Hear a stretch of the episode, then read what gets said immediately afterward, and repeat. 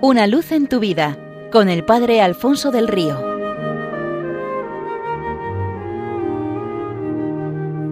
Un cordial saludo para todos los oyentes de Radio María desde el Seminario Diocesano de Getafe.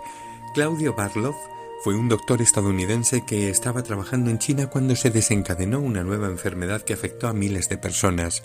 Tampoco él pudo encontrar un remedio que la contrarrestase. Además, en la China de aquel momento no se disponía de ningún laboratorio tan preparado como para permitir una investigación a fondo del virus.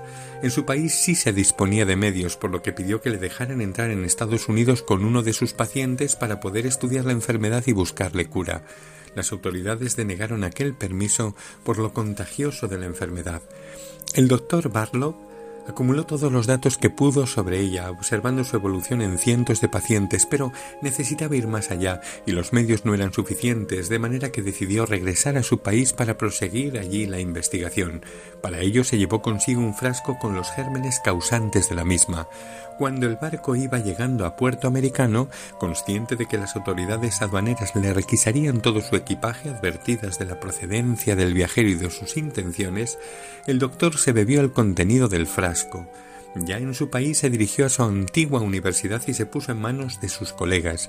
Les transcribió toda la información que tenía sobre la misma y les dijo Quiero que experimentéis conmigo, haced todo lo que podáis, salvad mi vida si es posible, pero sobre todo encontrad el remedio para que la pobre gente de China que muere a centenares por este virus se pueda salvar. Barlow a pesar de haber contraído la enfermedad, pudo colaborar con sus colegas de una manera muy eficaz. Afortunadamente consiguieron curarlo, salvaron su vida y gracias a lo investigado en el cuerpo del doctor, la de miles de personas.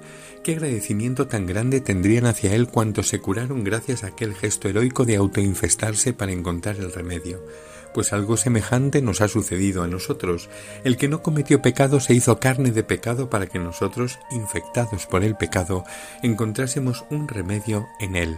Y este remedio fue el sacrificio de sí mismo al que se entregó libre y amorosamente por cada uno de nosotros, pensando en ti, llevándote en su corazón. El leproso del Evangelio no pudo contener su entusiasmo ante lo sucedido en su carne tras ser tocada por el Señor nos representa a cada uno de nosotros, leprosos ante Cristo, afectados por una enfermedad que va desmoronando en nosotros la vida divina y desfigurando nuestro ser imagen y semejanza de Dios. Jesucristo no ha dudado en tocar nuestras llagas para devolvernos la salud. El remedio ha sido pagado con el precio de su sangre. ¿Cuánta no debe de ser también nuestra gratitud y nuestro mostrar con entusiasmo y divulgar a los cuatro vientos lo que el Señor ha hecho con nosotros? Muchos necesitan al médico y la medicina. Convirtámonos nosotros en aquellos que les ponemos en contacto. Cuentan también que en cierta ocasión había una familia que tenía un hijo con el que ya no sabían qué hacer. Estaban desesperados por su mal comportamiento, contestaciones, rebeldía, constante desobediencia, palabrotas trastadas, malas notas. En el colegio la habían apodado Atila, después de que el profesor de historia les contase lo temible que había sido aquel caudillo de los unos, y a toda la clase, sin embargo, les pareció que era un aprendiz de malote al lado de su compañero. El caso es que la familia decidió llevarlo a un monje que tenía fama de santo para pedirle consejo y que rezara sobre el muchacho, a ver si sucedía el milagro. Dejadme con él un cuarto de hora, dijo el anciano monje. Cuando los padres del chaval salieron de la sala y cerraron la puerta, nuestro Atila sintió un poco de temor. Pensaba que lo mismo le harían un exorcismo. El monje se acercó al muchacho y sencillamente en silencio le abrazó. Aquel día Tila aprendió cómo se transforma en el corazón de los hombres y perdió para siempre su antiguo carácter y su apodo. A través de aquel gesto pudo experimentar algo totalmente novedoso para él hasta entonces, la compasión de los hombres, y más allá de ella la ternura de Dios. No volvió a ser el mismo. Jesucristo es para nosotros el abrazo del Padre.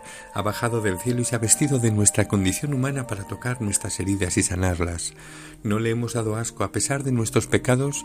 Es más, vernos así le ha encendido el corazón en mayores deseos de entrega para que tengamos vida abundante, verdadera, nueva y para siempre. La suya en la nuestra. Experimentando este toque de Cristo, San Francisco besó las llagas de un leproso. San Damián de Molokai se fue a servir a los leprosos del Pacífico y Santa Teresa de Calcuta lo recogía por las calles y se los llevaba a casa para cuidarlos. Y es que cuando Cristo te toca, te contagia de sus deseos de amor extremo. El contacto con Él supone un altísimo riesgo, perder la vida. Corrámoslo, la habremos encontrado para siempre.